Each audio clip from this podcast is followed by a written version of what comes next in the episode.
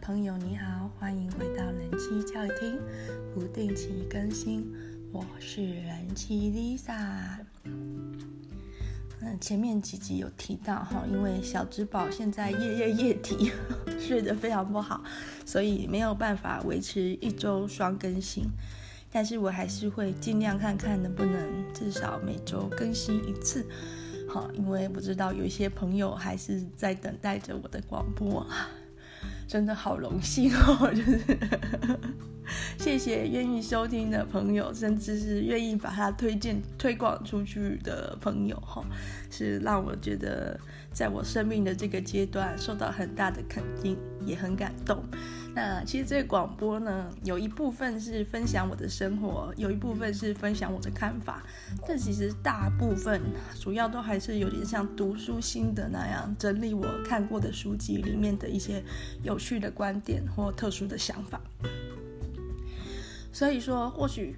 可以把它当成呃，Lisa，Lisa 在替你看书这样子。那如果听到 Lisa 觉得诶讲的那本书觉得不错的话，也欢迎大家去图书馆借阅。那现在呢是没有办法跟我借书了，因为我现在已经走一个不消费路线，所以我看的书几乎新书都是去图书馆借的。最近我的生活有一个非常重大的变革，就是呢，我学会魔术方块了。三公式基本解，所以现在呢，各位朋友，如果好见到我本人的时候，请一定要拿出一个弄乱的魔术方块，让我表演如何在一分钟内回复。那。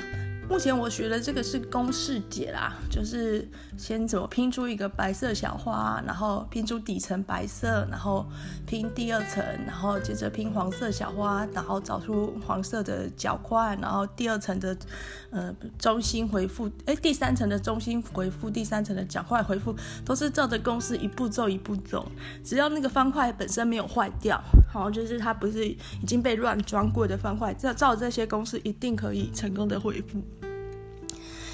但是我学会之后，我就在想说，那原理是什么呢？啊，我我因为我记忆力虽然说生了两个小孩之后已经退化的很严重，但是。记这个 魔术方块的公式好像还是记得住，所以回复一个魔术方块对我来说就不成问题。但是我就会想那些步骤，比如说什么三长两短公式啊，好，左上右下公式啊，它代表什么？为什么可以借这些步骤达到我所想要的方块移动的效果？所以我现在是在研究这个公式背后它所代表的转动的变化。那我觉得跟人生有点像。就是人生有些地方也是套用一些公式的哈，比如说 你想要交很多朋友，你就要真诚待人哈，这种，或者是说你想要比较有成就，你就要勤奋，那你想要有钱，你可能就要节俭之类的，很多很多各种的公式教条哈，人生的律令，但是说他们真的都是呃对的吗？或者是有没有其他的路径也能得到同样的效果呢？哈，就是那条公式背后代表的是什么？呃，是不是可以值得再更深一层去探讨？是我最近嗯人生的一些体悟。好，那今天要讲的是破戒，抵挡不住诱惑这件事。我想生活在现代社会，无时无刻都有。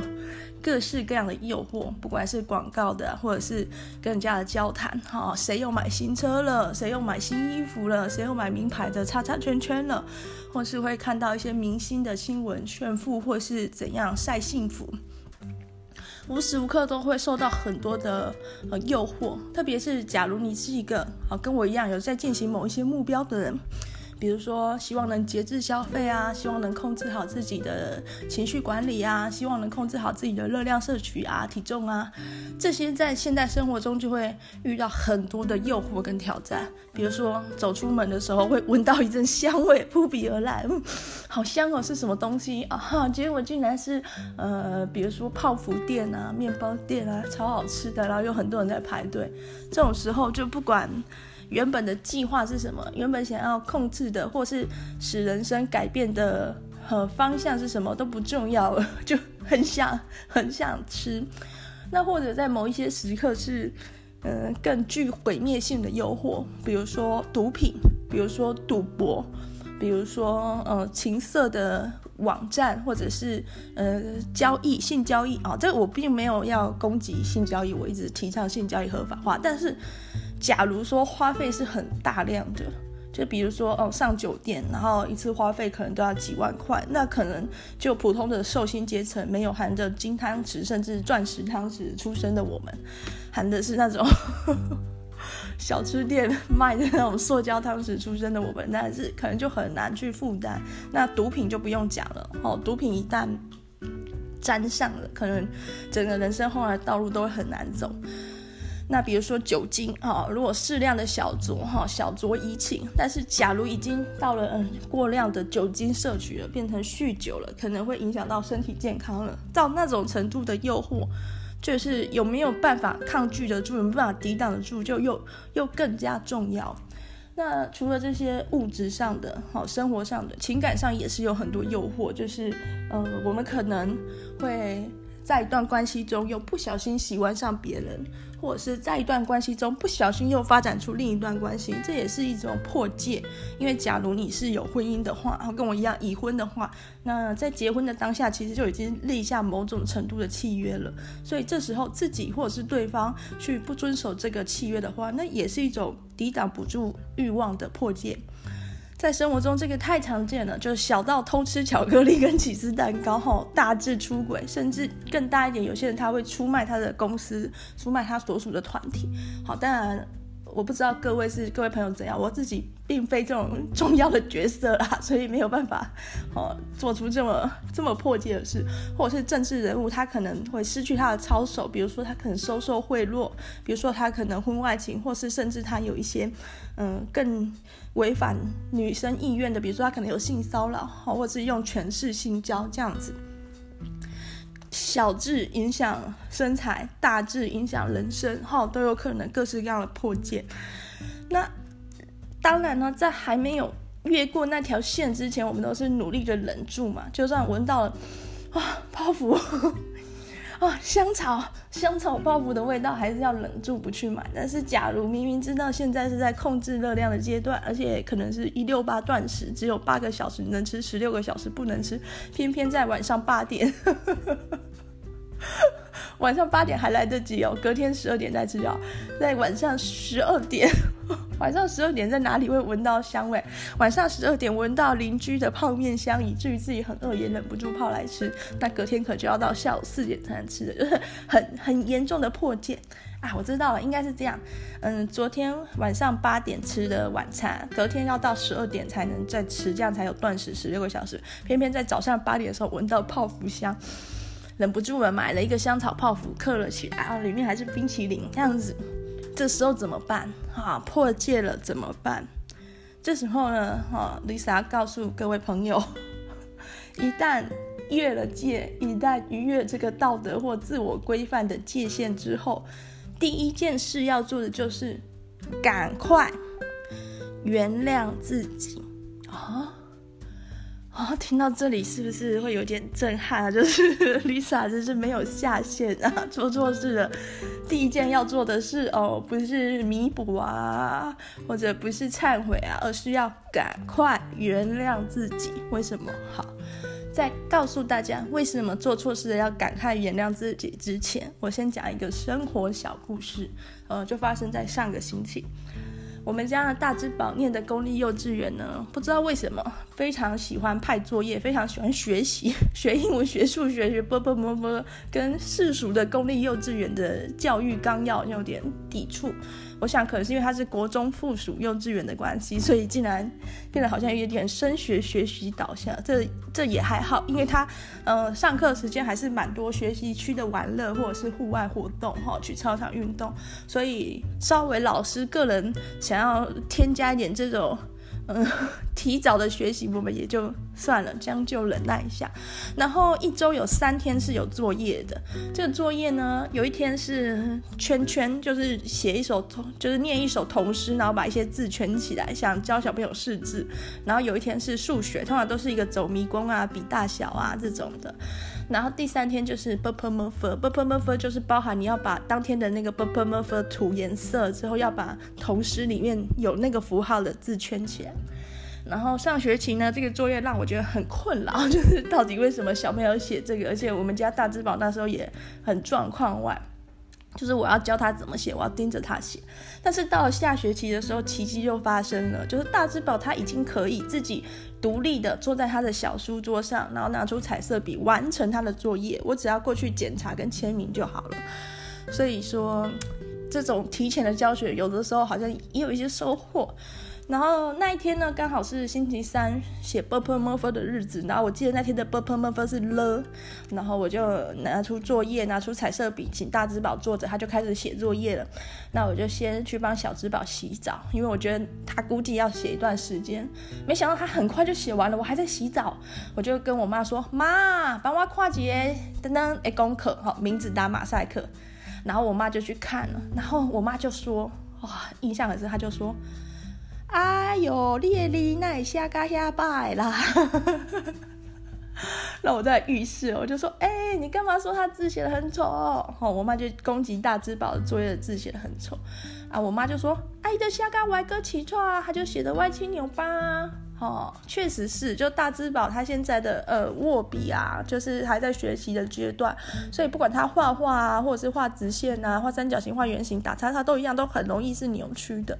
那像他们的那个呃学写 purple m u r p h 的那个，比如说了的话，它是会有点像着色布那样。那比较小的时候呢，大之宝是会用着颜色的方法把它着完。那现在的话，它是用线条的方法照那个笔顺写出来，但是就是非常的。非常的就是不直啊，就会扭来扭去这样，但是大致上还是在那个框框里面还是有完成。然后我听到我妈这样子嫌那只宝字很丑，我就觉得不是很好，我就说你北山妮娜，你不可以这样教他啦，你这样子他怎么可能会喜欢写作业？就是如果你做一件事尝试被攻击的话，你怎么可能喜欢做那件事？但是我妈就说啊，就就真的很丑啊，扭来扭去的。然后我就说他才四岁，就是就算是呃王羲之哈、颜真卿、柳公权哈，他们四岁的时候也是一样，毛笔都握不好的好吗？不一定哦，说明人家四岁就已经发明永字八法，我不知道。但是我觉得四岁的阶段，就是培养他的兴趣，比检视他的成果来的可能更重要。好，然后我就心里就按下一个决定，就是我再也不要叫我妈帮我看大智宝的功课，因为我本来只是想去叫我妈检查一下她有没有写，就是有没有把那个空那个留着要着色的那个了写好，然后有没有把。同时里面的乐圈起来这样而已，我并没有要去嗯评判这个作业的高下优劣，我只要这个作业有完成就可以。我对我对大智宝的期待是，他有办法自己坐着写完他的作业，就已经表现得很值得嘉许了啊！所以我就觉得说，以后再也不要再忙，也不要请我妈帮这个忙。哦，为什么讲这个故事呢？后来我跟我先生讨论，就是这件事太太平常了，甚至是。习以为常的日日常生活，我们的上一辈就是就是这样教我们的，就是好像假设有一个一百分的标准，然后看我们被扣了几分，我们哪里做不好，我们哪里没做完，那甚至我们已经做好做完，他还会找出一个比我们更厉害的人来跟我们比，你看谁谁谁，你看什么什么表姐，你看邻居的谁谁谁。所以说，就会常常是一种扣分的扣分的教育方式。比如说，你考九十六分的时候，重点不在于那九十六分，重点在于那少的四分。像我们小学的时候、国中的时候，考卷都是算减分的。我我印象很深，就是你错几题就扣几分这样子。事实上，到我高中甚至到大学之后，计分模式就从减分慢慢的变成加分了，那个观念就改变了。在我小学、国中的时候，那时候体罚齁是应该也是不允许的，但是其实，在乡下地方，在台南非常的普遍。我爸妈打我就算了，连学校老师都可以打我，而且甚至是为了那种呃写错一题不该错的题目就打了。哦，这这到底？就是写错一题数学，难道会比打人更严重吗？可是其实老师就给了这种很偏差的示范，因为你错一题，所以我打你。那我写对的题目呢？哈，好像就理所当然。就是你会做的事是理所当然，你做不好的事才必须一直被提醒。可是事实上，到我高中甚至大学的时候，这些模式其实已经完全就时代在改变，已经。被推翻了，所以高中、大学的时候都是用加分的，看你对几题就加几分，考卷上最后是一个总分加总。好，他大学的时候印象最深刻。大学的时候，那时候可能念工科嘛，所以可能都是计算题或者是证明题。那比如说五个题目，一题二十分，可是你每一题你不一定要全写对，你有写出关键的假设，或者是你有套中套中对的公式，对，或者是你全部全部的呃计算的算式都是对的，最后你算错结果也没关系，他会酌情给分。所以虽然你答案是错的，可是你也可能得到十八分，也可能得到十分，甚至。写的乱七八糟，但至少，哦，至少假设是假设对，你也有两分。我印象最深的就是计算机概论里面的写程式，只要有写 return 零就一分，然后实题程式纸上写程式哦，很狂吧？纸上写完程式之后，假如你什么都不会，但是你每题都有记得写 return 零，你那一张至少有十分，就是这样。你会多少才是重点？你学到了多少？你能应用多少才是老师所关注的？当然，你有一些地方你没有学到，那你就要再去学。这就是加法教育跟减法教育的不同哦。减法教育一直盯着你哪里没学到，然后可能给你一些刺激，甚至是羞辱。就像我妈讲：“你你哪下爸，你字怎么那么丑？”然后以前的我的国中老师可能就会打我们，希望你可以强烈的记起来你不会的。下一次去把它写对，就是一直提醒你不对在哪里。但是加法教育不是这样的，就是你已经会了这些题目了，那剩下你不会的，你要想办法变成你也会的。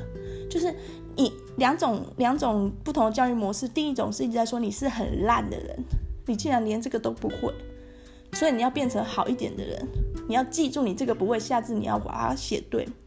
可是加法教育，它一开始就是告诉你，你是个很棒的人，你已经学到了哪一些哪些东西了。那但是你还有一些还没学到，你要再把它学对。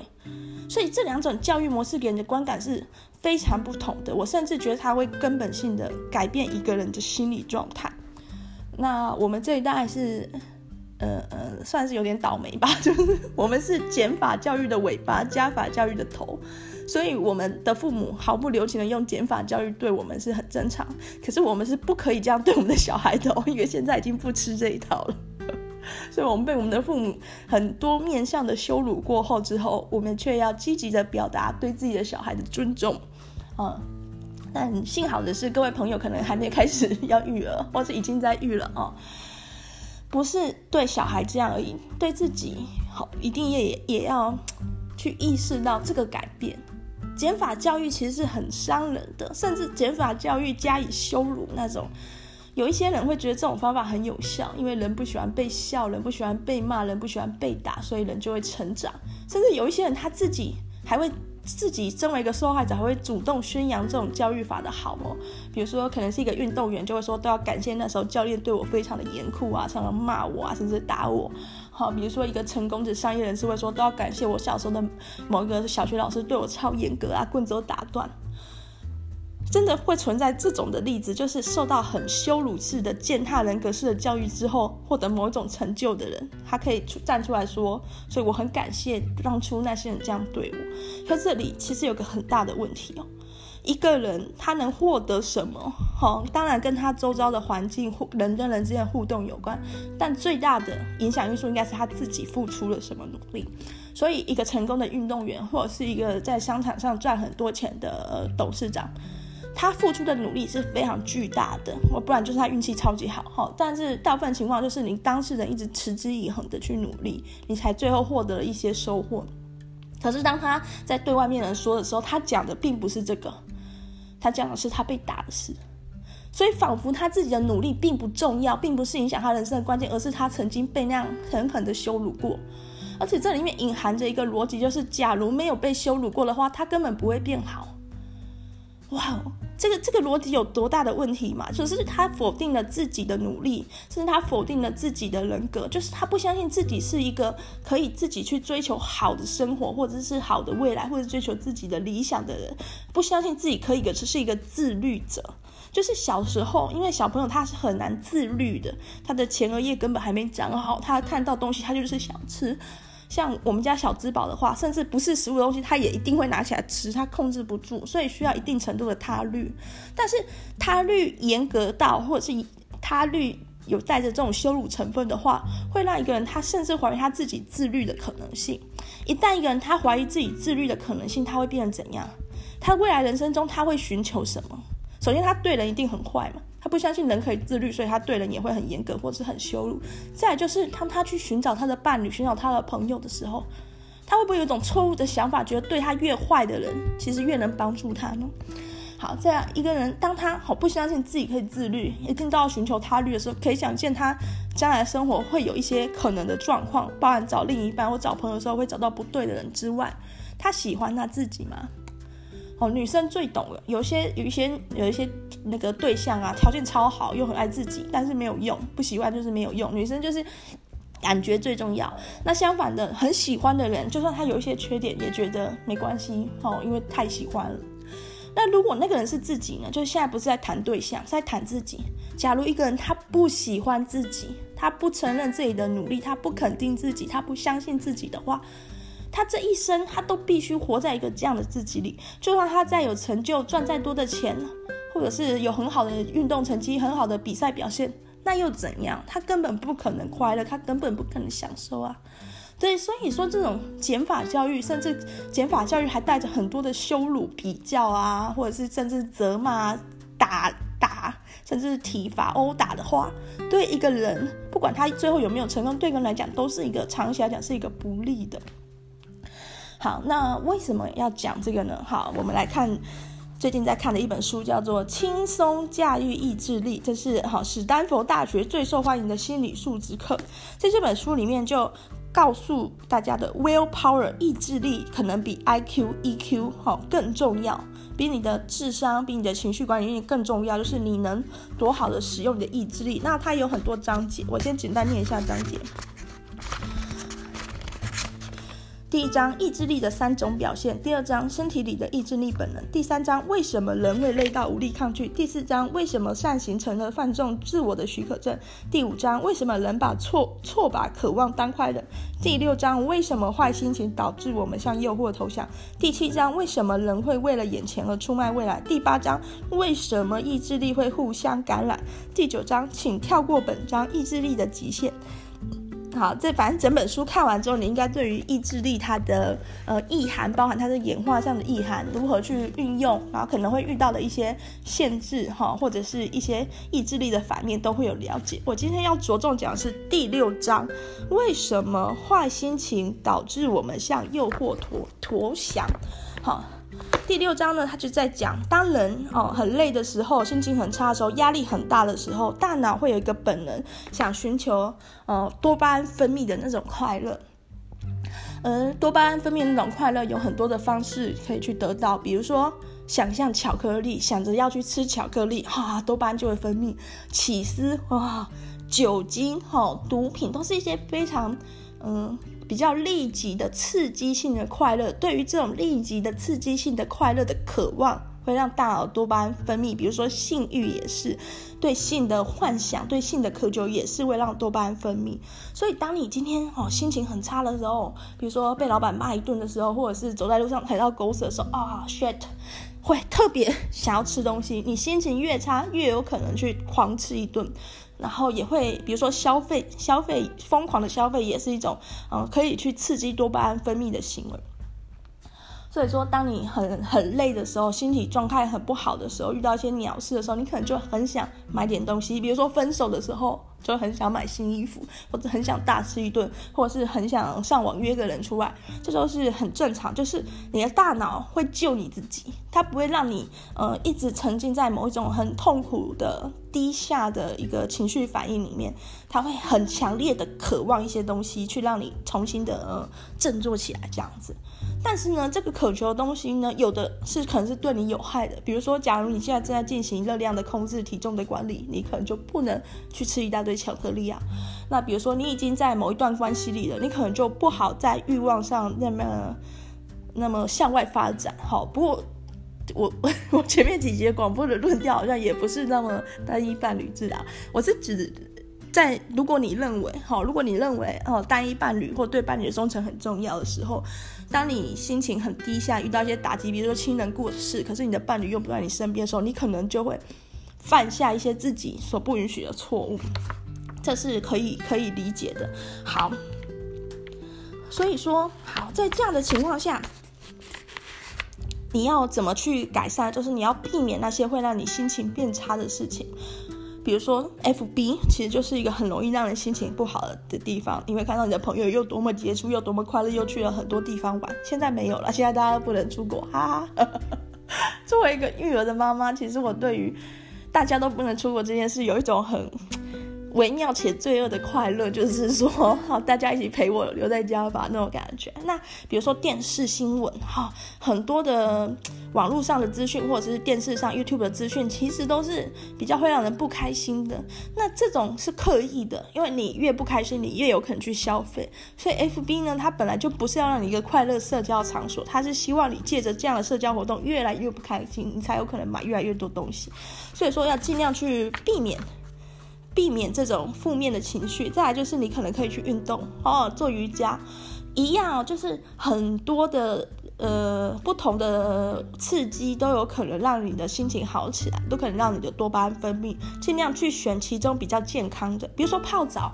啊，泡澡也是很享受。那这个过程，泡澡过程中可能就不会对你的身心灵有任何伤害。尽量去选有益的，比如说，假如你今天是一个呃赌博成瘾者，那每次你心情很差，或者是跟家人又处不好，哈，或者是失去一段感情的时候，你一定会很想赌博，因为你的大脑已经被训练到，光想到赌博，光想到要去赌博，就会分泌多巴胺，就会很快乐，所以你那个欲望会不断的去刺激自己。所以你要做的事是找一个。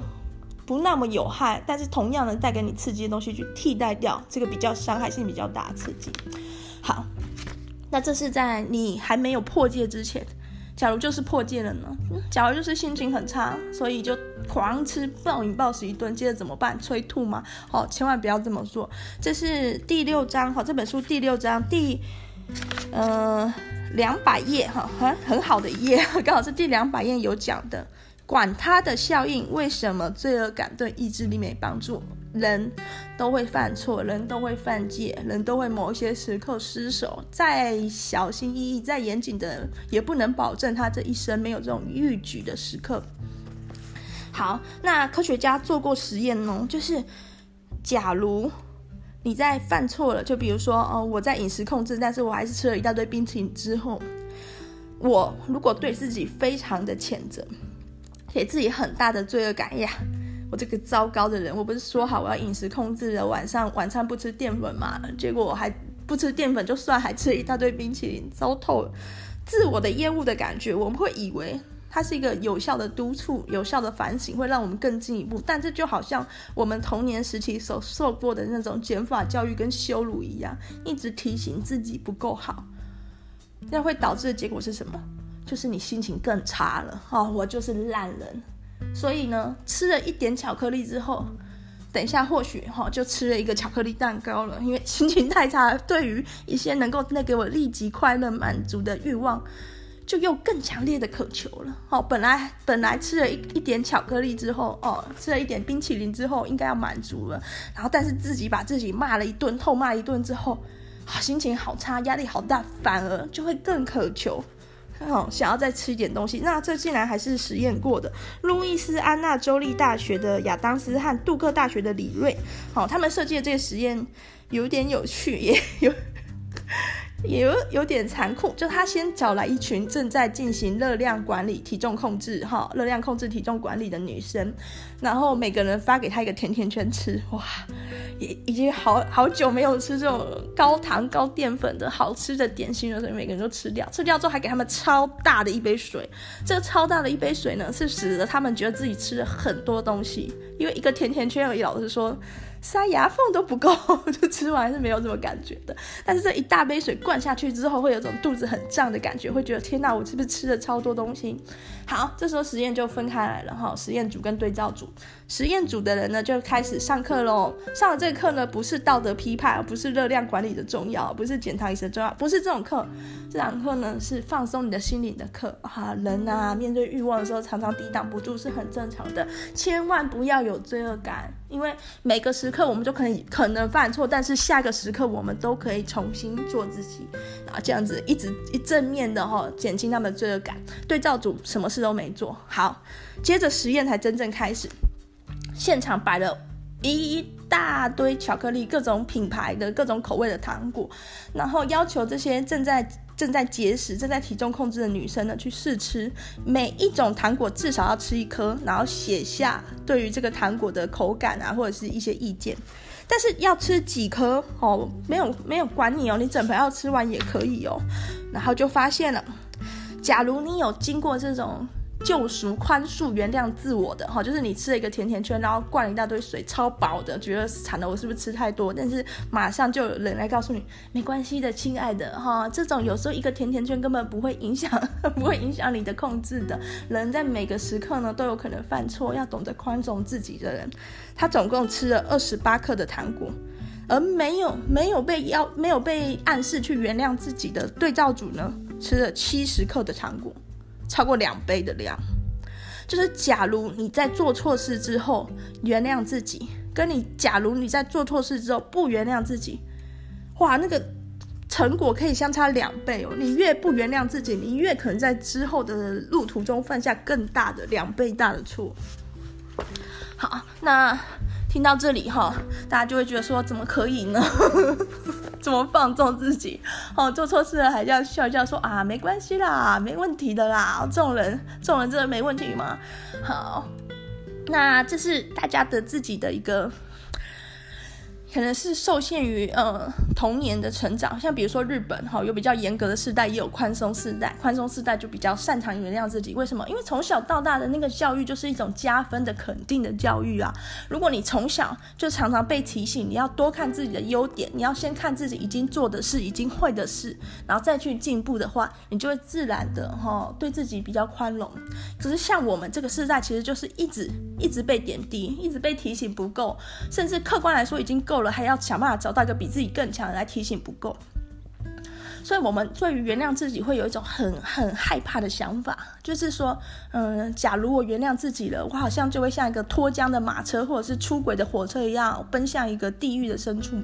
就比如说，我可能就会纵情于毒品，纵情于赌博，纵情于声色场所，然后比如说我就会暴饮暴食。事实上，重点不是呃原谅自己而已。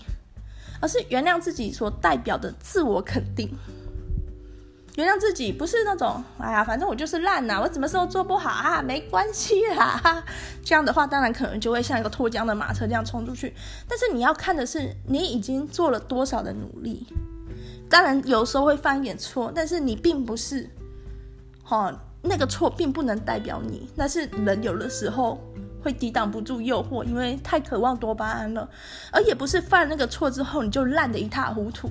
好，罪恶感有时候会这样子，管它的效应就是说，做错了一件事就觉得自己糟透了，那就算了，那我就烂到底。好，不是，你原谅自己就是要找到自己可以被原谅的地方，就是我其实还是很好的人，我其实，嗯、呃，虽然晚餐吃很多冰淇淋，但是其实我早餐跟午餐都有确实的减糖了。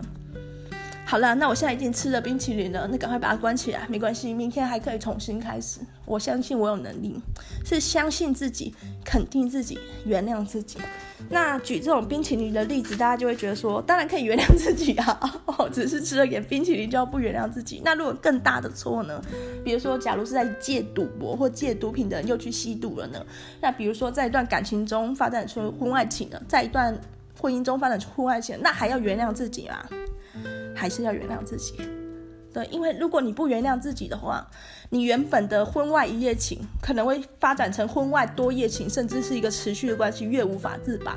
因为你的罪恶感会把你推向罪恶的地方，在还没有犯下错误以前，罪恶感可以勒住你，就是还没有逾越那条线之前，还没有吃那个冰淇淋，还没有去赌博，还没有打下那一针海洛因之前，罪恶感会拉住你。可是，一旦你已经越过那条线了，那个罪恶感就不是一个拉力了，因为你已经知道你已经回不去线的另外一边了，所以那个罪恶感会把你推向深渊。所以在犯戒之前，在放纵之前，你可以对自己有一些罪恶感的提醒；放纵之后，一定要想办法快点原谅自己，寻求下一次改变的机会，振作起来的机会。好，那这个这个章节呢，好，第六章，为什么坏心情会使我们投向诱惑？就会提醒自己哈，一定要常常保持心情的愉快，可以借着运动啊，或者是培养一些兴趣爱好，像我喜欢阅读，常做会自己让愉快的事，然后不要太累，这样你的意志力才能发挥。不管你的目标是什么，假如不小心犯错的时候、犯戒的时候、破戒的时候呢，要赶快就赶快恢复起来。好，再来要讲一个自我否定啊，这一章也有，哎，等我一下哈，这里这一章的第九章也是很有趣的章节，叫做“请跳过本章意志力的极限”。好，这一章在讲说，假如我今天告诉各位朋友说，大家不要再想白色的熊，好，等大家不要再想白色熊的时候，我才开始这一集的，就是开始接着的广播。那么这广播就永远不会开始啊，因为自 自从我叫大家脑海中千万不要想一个白色的熊的时候，每个人的脑海里都会出现一个白色的熊，而且当你越想我要赶走这个白色的熊的时候，哎呀，我们家弟弟醒了，等我一下哦。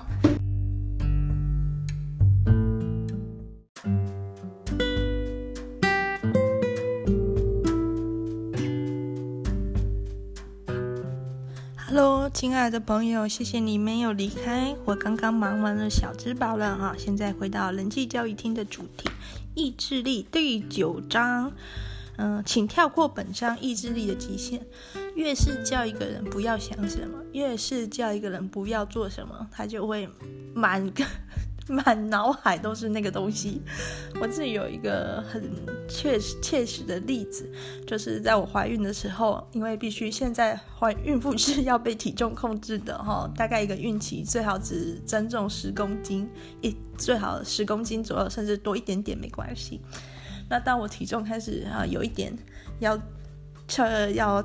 飞速的成长的时候，那时候医生就有跟我说，哈，开始要节制饮食了，绝对不要再吃面包，哈，因为面包它是大部分都是精致淀粉、白白面粉做的，然后又是加工产品，而且热量很高，好，面包、蛋糕都不可以吃。再次产检完之后，我整个脑袋都在想着，好想吃面包、蛋糕。也是因为这个怀孕的经历，让我变成一个非常喜欢吃面包的人。就我本来对面包就还好，我会吃，但是没有说狂爱。但自从怀孕的时候被说不要再吃面包开始，我这个 整个超爱、超想、疯狂的喜欢上面包。人都是这样，人的大脑会有一个警觉机制。就比如说，呃，假如你是一个守夜人，所以你就要去小心的替他家。看守财产，然后要注意有没有小偷。好，这时候你的警觉机制就会打开。所以，当我们在想不要做某件事的时候，我们警觉机制也会打开，会反而变成我们整个脑海里都是那件事。比如说，当我们提醒自己千万不要吃加工食品的时候。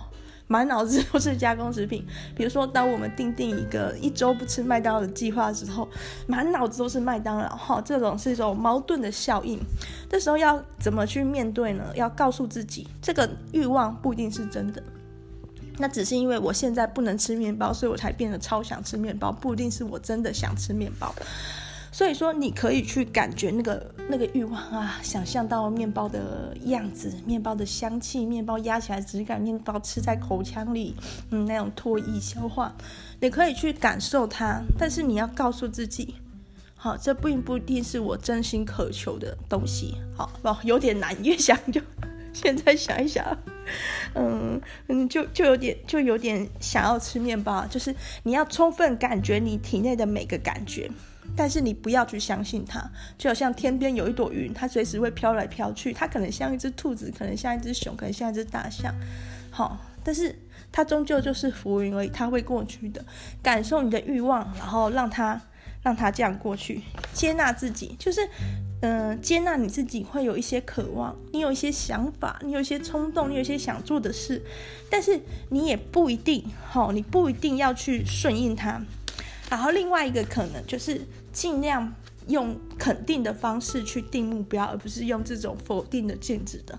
比如说，假如我今天是在做一个热量的热量的控制、饮食管理、热量控制，哈，在体重的控制的阶段。与其我去想不能吃麦当劳，不如我去想我每天要吃什么，什么的食物对我来说是健康的，什么食物对我来说是营养的，而且热量是充足恰好的。去列出这种食物要吃的食物，比如说像豆腐、花椰菜、鸡胸肉，很大量的蔬菜、坚果。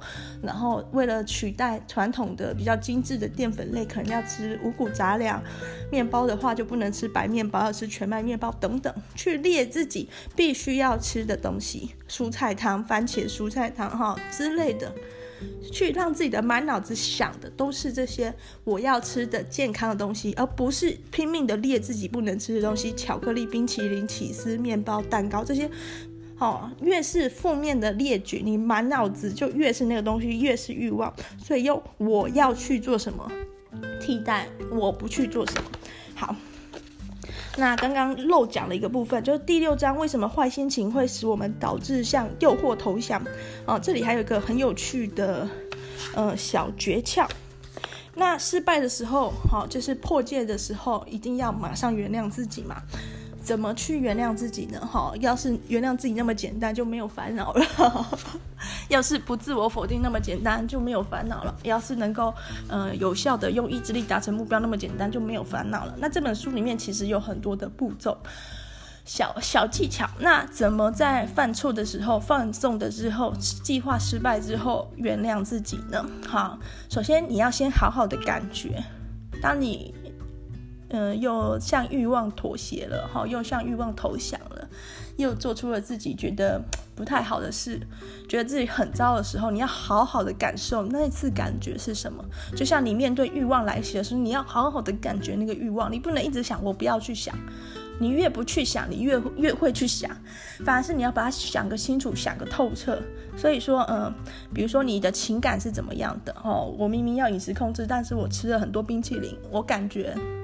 自己很软弱，我感觉嗯自己很羞愧。当然，我也感觉那个冰淇淋真好吃。好，这种感觉这是情绪上的，要把它想清楚，甚至试着去表达出来，不管是用言语或文字。接着身体的感觉呢，吃完那个冰淇淋之后，我觉得有一点胃胀气，哦，吃太多，或者是我觉得有点心跳加快，有点兴奋，哈，或者是什么样的感觉？呼吸困难、头痛，哦，它各种你身体可能有的反应。好，那你怎么去形容这个感觉？如果你用一个字去形容，会是什么？羞愧，或者是你用一个字形容，会是沮丧、好无力感？怎么去形容？怎么自己批判自己的？当你陷入自我批判的时候，那个就是具体来说，那个自我批判的什的的字是什么？你这个大烂人，或者是你这个意志不坚的人，好，你这个花心大萝卜，你是怎么攻击自己的？要把它彻底的感受。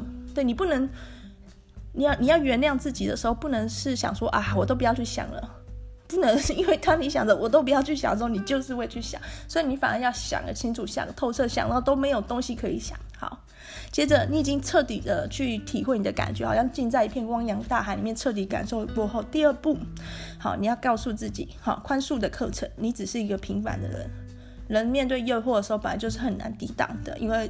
根据漫长的演化来说，我们就是需要食物，我们就是可能需要一些繁衍后代的行为，或者是我们就是需要刺激，好，这种导致我们会有一些不想做的行为，但是它其实是必然的，我们一定就是渴望着高热量的加工淀粉 白面包，哈，好，每个人都会这样，这只是人性的一环。就没有那种完美无瑕的人嘛？就算有那种完美无瑕的人，他也有一个缺点，就是他让其他人很不好过。你那么完美，害我们其他人感觉很糟。对，大家都是这样的啊，自己当然也是这样，但是不影响。我作为一个人的其他的面相，哦，比如说，嗯、你可能很正直，你可能很热情，你可能对人很友善，你可能很有活力，你可能是语文天分很好，或是你数理天分很好，或是你工作能力表现很好，或者是你你这个处理家务处理得很好，各种面相，人的面相很多，其中有一些面相的塌陷不影响另外一个面相的浮现，这样子。好，想想看，好、失败不代表你有问题，不代表你这个人很糟。然后去找到一些你的偶像，你有没有你很喜欢的人，或是你很崇拜的偶像？那他们呢？他们有没有失败过？如果他也遇到了失败，你会因为这样瞧不起他吗？你比如说你的偶像是谁啊？比如说是天海佑希，好，或者是谁？我不知道。嗯，我的偶像是谁？最近的偶像，唉，离开这个流行圈子太久了。好，假设蔡依林好了，我只举例啦，因为我突然想不到什么明星。假设我的偶像是蔡依林，那如果蔡依林她面对失败呢？哦，她在体重控制的过程中突然暴饮暴食呢，我就不喜欢她了嘛？我会怎么想呢？那如果是蔡依林，她面对这个挫折，她会怎么去克服呢？哦，你的偶像。跟你面对一样挫折的时候，他会怎么去克服呢？去想象这件事。这个第二个步骤呢，就是要把你的自我批判给软化掉。第一个步骤呢，是把你的罪恶感跟自我批判好好的感受，先把它确立起来。好，你要先知道你的自我批判是什么样子的，你的这种负面感受是什么样子的，像一个城堡。好，第二个步骤呢，你就是要让这个城堡软掉了，好像沙盖起来的城堡，海一来就就融掉那样子。包含的一些理性上的去思考，人本来就是有可能犯错，本来就是很难抵挡诱惑，包含去投射啊、有一些你很喜欢的，他们也有可能遇到这样的事，并不会影响你对他的感觉。好，第三个步骤，跟朋友说。啊，如果是呃有一些很可靠的朋友，在每个这种关键时刻总是能给你力量，你可以直接跟他说。但是未必每个人都会有这样的幸运，好朋友或者是那个朋友不一定那时候有空。好，这赶来的时候，可能就是在一个凌晨两点啊，那种不好，这时候去烦人家，人家也不一定会回你嘛。自己就可以自己想象，你怎么去跟朋友说这件事。然后这里是要做一个 立场的调换哦，就是假设是你的朋友，你现在的破戒，假如我偷吃冰淇淋，不是不是我偷吃的哈，是德国的大美女朋友偷吃的。好，那现在德国大美女朋友来找我诉说的时候，我会怎么安慰她？吃了一点冰淇淋哈，这是当然这是热量，整天的热量摄取量就会增加嘛。但是你也得到好处啦，你有享受那个吃冰淇淋的快感了，也算没有白吃了。那接着就再努力就好啦，哈，不用那么罪恶啦，然后罪恶只会让自己的意志力更沦陷。就是其实是。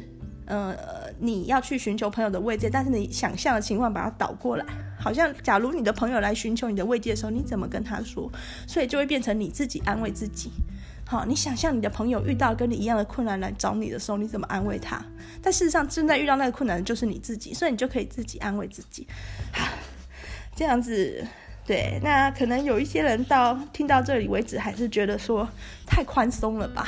这么宽松没问题吗？这么宽松会不会离自己的目标越来越远？而且会有个疑问，就是我原谅自己了，别人会原谅我吗？对，比如说吃冰淇淋，这当然没有关系嘛，哈，除非你偷吃的是人家人家的冰淇淋，就那个室友早上起来发现自己的冰淇淋被吃光，那可能就很生气。那如果你吃的是自己的冰淇淋，当然就是你自己原谅自己就没事了。那如果是比如说像吸毒，或者是又重新回去赌博，赌博成瘾的话，当你犯了这个错，你又破那个戒的时候，你你会觉得你的家人一定不原谅你了，你的朋友一定会对你很失望，进一步你对自己也会非常的难过。好，这里就要说了哦，别人要批判你那是别人的事，自己不需要批判自己。自己永远是自己的支持者，自己，因为你你就拥有你自己而已啊，那你连这个拥有都失去的话，就真的一无所有了。所以批判自己是别人的工作后，不用抢过来做，自己就一定要原谅自己。那别人不原谅你怎么办？那个是别人的别人的心情，别人的事。不过听完这集广播之后，可能大家也会。悟性比较高的，也会有一种感觉。如果是你身边真的非常亲近的人，非常重要的人，不可割舍的，比如说父母，比如说兄弟姐妹，比如说嗯你的子女，或者是你非常亲近的朋友，当他们犯了一些错的时候，你要原谅他，你要毫不犹豫的原谅他。为什么？因为只有这个原谅，只有这个宽恕，只有这个支持，能给他力量。那。反过来说，如果是一些呃可以割舍的人，就比如说嗯，可能是某一段恋情的某个对象，或者是不是那么至交的朋友，那你可可能可以选择呃原谅他或不原谅他。如果那是跟你有关啊，如果根本跟你无关的事，你就必必须要去管嘛。但是假如会影响到你的事的话，你可以去选择。不过如果是你无法割舍的超级重要的人、超级重视的人，你会选择原谅他。为什么？不是因为你很软弱，或者是你无从选择，而是因为我们就是知道宽恕才有力量。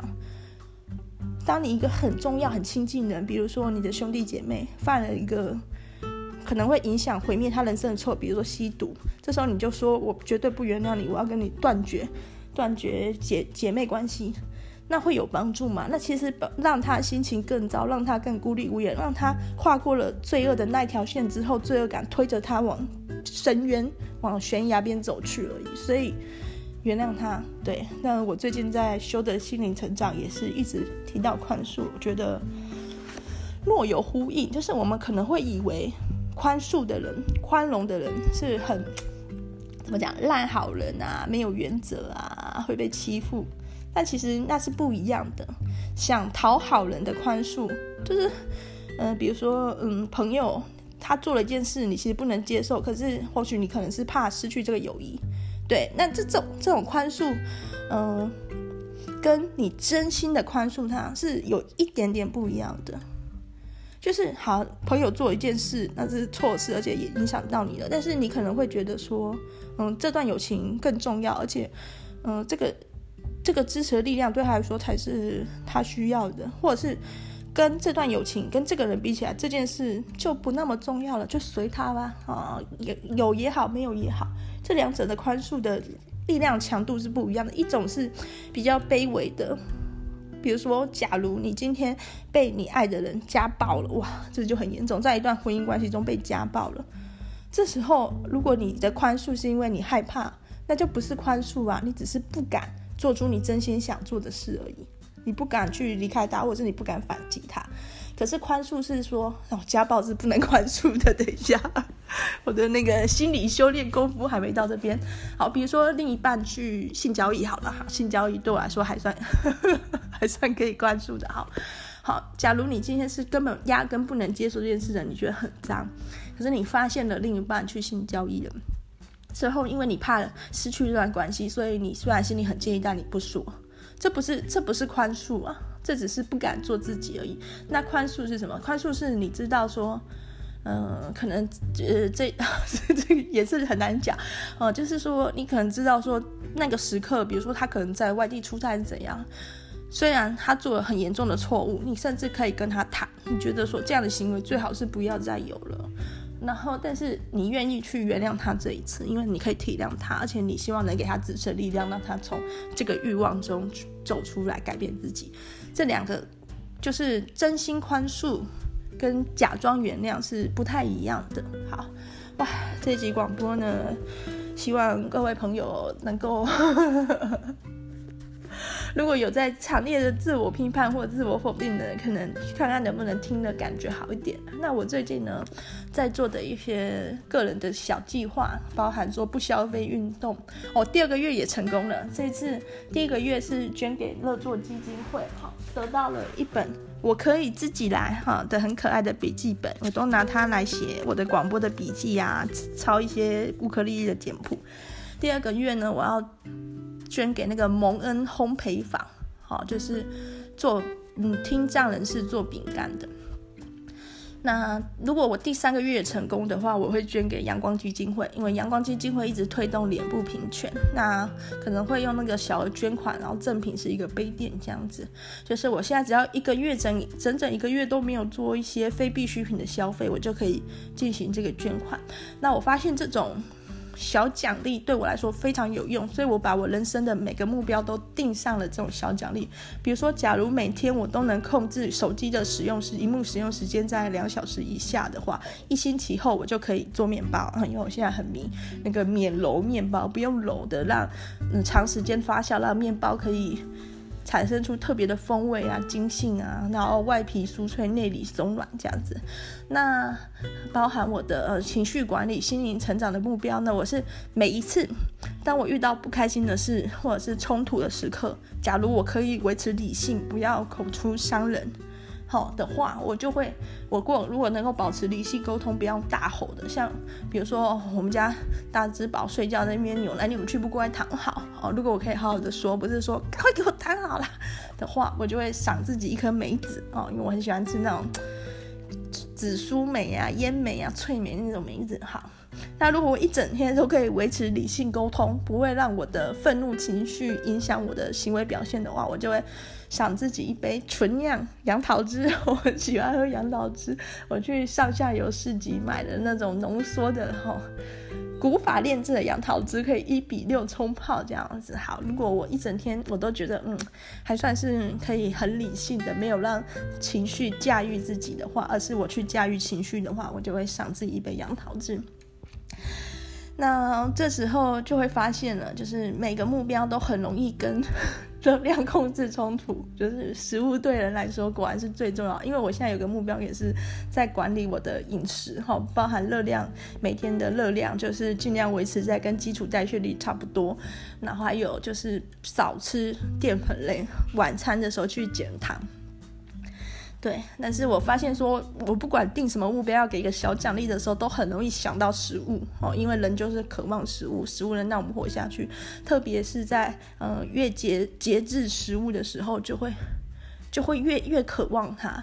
好，对，那对，那我自己给我自己的饮食控制的这种体重管理的目标是，假如我每瘦下来一公斤后，我的目标是一个月瘦一公斤，我就去买一盆很漂亮的花，种在我们家楼下的社区花圃，因为我们有认认养一块社区花圃的土地，可以种我们喜欢种的花。嗯，大概就是这样，每个目标我都给他定一个小奖励或大奖励这样子，然后去实验看看。如果后续还有什么新的话，再分享给大家喽。谢谢大家，拜拜。